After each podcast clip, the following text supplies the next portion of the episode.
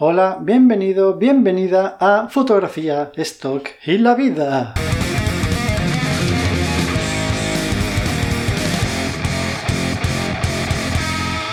¿Cómo estás? Bienvenido, bienvenida a este nuevo episodio del podcast que habla sobre fotografía, fotografía de stock y cosas en general. Yo soy Raúl y eh, espero que me acompañes en este interesante capítulo en el que Hoy vamos a hablar de una cosa muy sencillita, pero a la vez puede dar muchos dolores de cabeza. Estoy hablando de lo que es mover nuestros archivos, nuestros RAWs, de un sitio a otro a lo largo del tiempo, del espacio y del universo. no quiero decir moverlos de un sitio a otro, de un disco duro a otro, que si lo subo a la nube, que si lo bajo, que si lo pongo en un disco duro externo, que si lo pongo en el disco duro del ordenador, etc. Entonces, eh, los que utilicéis eh, Adobe Lightroom, sabréis que todos estos movimientos de archivo hay que hacerlos a través del propio programa, porque si los haces con el explorador de Windows o con el Finder de, en Mac, luego cuando vas a entrar en el, en el Lightroom, el Lightroom no va a saber dónde están esos archivos que has movido, ¿no?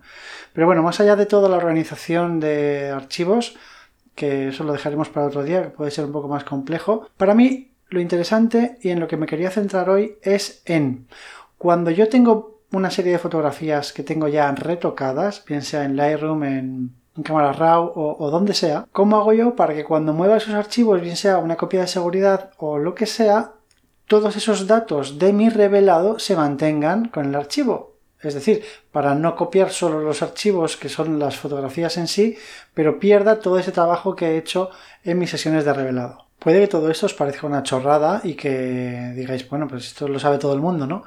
Pero no, yo creo que no lo sabe todo el mundo y por eso estoy haciendo este podcast, para que esas personas que están ahí locos con o que están empezando, ¿no?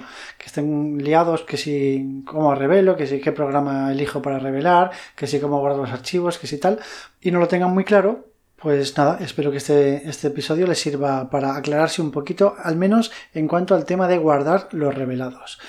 Si no has usado nunca Lightroom o estás empezando eh, y te lo han recomendado como tu programa de revelado, pues tú te pones ahí a revelar, cierras el programa, vuelves a la semana siguiente, vuelves a abrirlo y ves que todo está en su sitio, ¿no? Que los ajustes que has hecho siguen estando ahí y siguen estando aplicadas a las fotos que ves en el programa. Pero eh, no siempre el archivo RAW de la foto que tienes guardado en tu disco duro tiene guardados esos, esos ajustes. Entonces puede haber gente que tenga la falsa seguridad de creer que todo su trabajo está guardado como por arte de magia dentro del programa, ¿no? Entonces la pregunta viene cuando ¿qué pasa si se te estropea ese ordenador? o qué pasa cuando cambias de ordenador y tienes que hacer una migración de un sistema a otro, voy a perder todo lo que he hecho, cómo lo guardo, dónde está, eh, qué tengo que saber de la configuración del programa para que esto me lo guarde, en fin, un montón de dudas que que ya os digo, pueden parecer una chorrada, pero para el que no sepa de esto, pues puede ser un, problema, ¿no? Entonces vamos por partes. Los archivos RAW tienen un formato que cambian en función de la cámara que estés utilizando. Normalmente, más allá de la cámara, cada marca de cámara va a usar un tipo de archivo u otro. Fuji va a tener uno, Sony va a tener otro, Nikon, Canon, cada uno va a ser un formato diferente.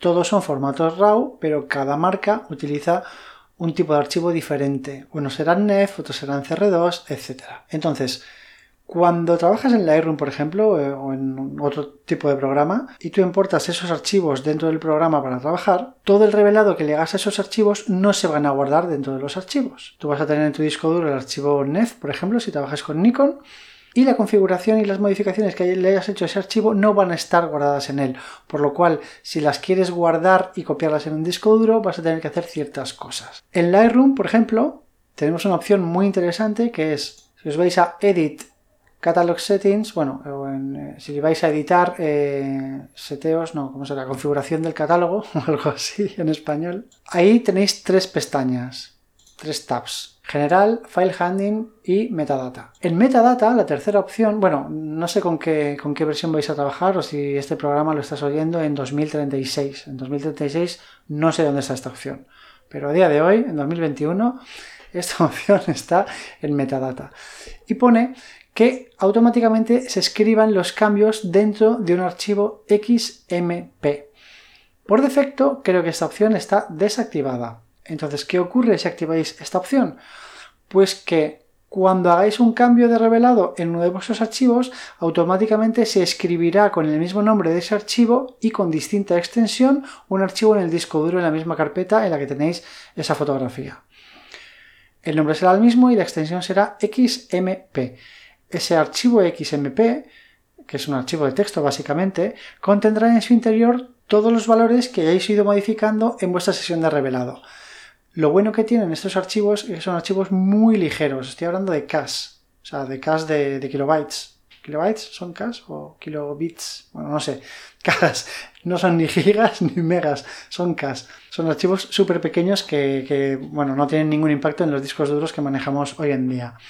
Entonces lo bueno es que tú cuando te hagas tu copia de seguridad de esa carpeta, en la carpeta vas a tener tanto los archivos RAW como los archivos XMP entonces, cuando vuelvas a importar esa fotografía en el programa que sea, ya sea porque te has cambiado de versión, porque te has cambiado de programa, de ordenador o lo que sea, el programa va a leer ese archivo XMP y va a tener ahí guardados todos los datos del revelado, por lo cual no habrás perdido nada y es una manera muy fácil y muy simple de mantenerlo todo al día y no perder ninguna información. Hay otra manera en Lightroom de guardar todo esto que para mí es más sencilla. Pienso que es más sencilla, vaya que andar con duplicando, duplicando archivos, aunque yo os digo, ocupa muy poquito, pero bueno, al fin y al cabo, para una fotografía estás utilizando dos archivos en lugar de uno. Y es que tú cuando importas las fotografías de tu tarjeta, tienes una opción que es copiar, mover o copiar como DNG. No sé si vosotros utilizáis la opción de copiar, pero lo que, lo que hace simplemente es copiar el archivo de la tarjeta a vuestra carpeta del disco duro que hayáis seleccionado, ¿no? Pues cuando seleccionéis la opción de copiar como DNG, lo que hace es que al importar va a hacer dos cosas a la vez en, en el proceso de importación. Uno es pasar el archivo de la tarjeta al disco duro y mientras hace esto va convirtiéndolo y va transformándolo en un formato propio de Adobe que se llama DNG, Digital Negative, que es como un negativo digital, en el que se guardarán todos los cambios que hagáis en vuestro revelado. Es decir, ya no tendremos dos archivos, sino que tendremos solo uno en el que incluirá la propia fotografía y todos los cambios de ese revelado.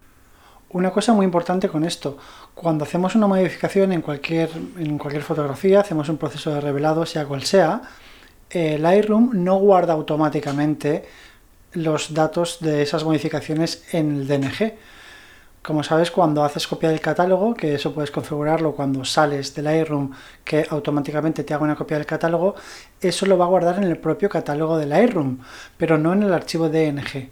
Para guardarlo en el archivo DNG, lo que tenemos que hacer es seleccionar ese archivo y darle control S o comando S si lo hacemos en Mac, como si guardásemos un archivo normal en cualquier, en la mayoría de programas. Em, diréis, vaya, qué rollo, ¿no? Eh, tener que estar haciendo cada vez que revelo una foto, darle eh, control S y si me olvido, entonces no se me guardan los cambios. No, es mucho más sencillo.